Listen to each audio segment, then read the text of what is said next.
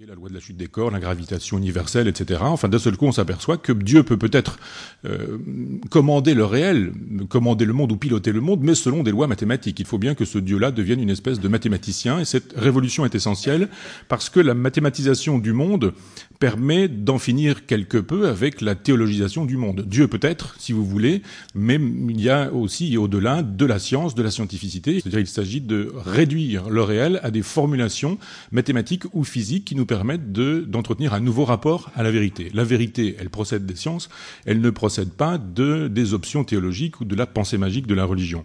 Donc 1543, c'est un moment important, nous dit Coiré, parce qu'on passe de ce monde clos euh, chrétien, d'une certaine manière, aristotélico-chrétien, à un univers infini avec cette espèce d'angoisse que ça suppose ou que ça génère. Moi, j'ajouterais une autre date à cette histoire, légèrement antérieure, 1492, vous connaissez l'histoire, découverte de l'Amérique, et je pense que cette découverte de l'Amérique a produit des euh, visions du monde nouvelles, des conceptions du monde nouvelles, et que les libertins du XVIIe en ont tiré des conclusions importantes, essentielles. Montaigne déjà, hein, bien sûr, fin du XVIe siècle, est un penseur qui lit les récits de voyage, autant que Xénophon plus tard que quelques autres. C'est quelqu'un qui va voir dans le récit de voyage pour y trouver des matières à penser ou des matières à réflexion, mais les libertins euh, le font plus et mieux et vont un petit peu plus loin encore. Cette révolution euh, copernicienne, elle est donc euh, doublée d'une révolution géographique légèrement antérieure, mais euh, c'est la fin du monde européen, c'est la fin du monde blanc. C'est fini cette espèce d'Europe, même si on ne pense pas en termes d'Europe, même si on ne parle pas en termes d'Europe, mais du moins il y a un continent blanc et chrétien qui fait la loi et qui fait la vérité pendant un certain temps, et on découvre qu'il y a autre chose que des blancs, que des chrétiens, et que l'univers est multiple, qu'il est coloré, qu'il est divers, qu'il y a d'autres populations, d'autres peuples, d'autres façons de faire, d'être, de dire, de manger, de s'habiller, d'avoir des relations sexuelles, d'entretenir des rapports au monde, de chanter, d'exister d'une certaine manière. Donc c'est une révolution qui me semble essentielle. Et on ne mesure jamais combien ces révolutions peuvent produire d'effets. Parenthèse, je pense que 1969 est l'occasion pour nous d'un changement d'épistémée. 21 juillet, le premier pas de l'homme sur la Lune, il faudra, il faudrait écrire un jour ce que ça a pu produire d'un point de vue métaphysique, cette idée que l'homme d'un seul coup découvre avec des photos ce que peut être sa planète, la, petite, la petitesse d'une certaine manière de la planète. Et il n'est pas étonnant que cette révolution euh, ontologique ait pu produire la mondialisation, cette idée que le monde est une petite planète et la pensée écologique. Enfin, parenthèse, c'est une piste, mais je crois que les changements d'épistémée se font avec des moments extrêmement importants, des découvertes euh, scientifiques et technologiques essentielles. Donc Lamotte Levaillé philosophe dans, ce, dans, cette période, dans ce monde. Et c'est dans cet univers qu'il euh, pose les bases de cette euh, pensée qui se cherche, qui est un fouillis permanent et perpétuel. il pense dans un monde décentré parce qu'il est, il est question d'être soucieux plutôt d'Héraclite que de Parménide. Souvenez-vous, on a déjà eu l'occasion d'en parler avec Montaigne.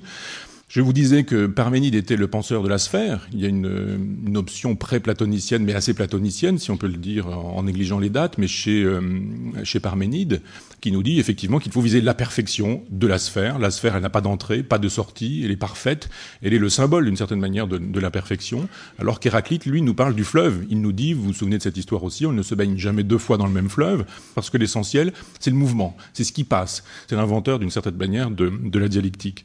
À l'évidence, la Motte Levaillé est un penseur héraclitéen, c'est quelqu'un qui est plus soucieux du mouvement que des vérités universelles.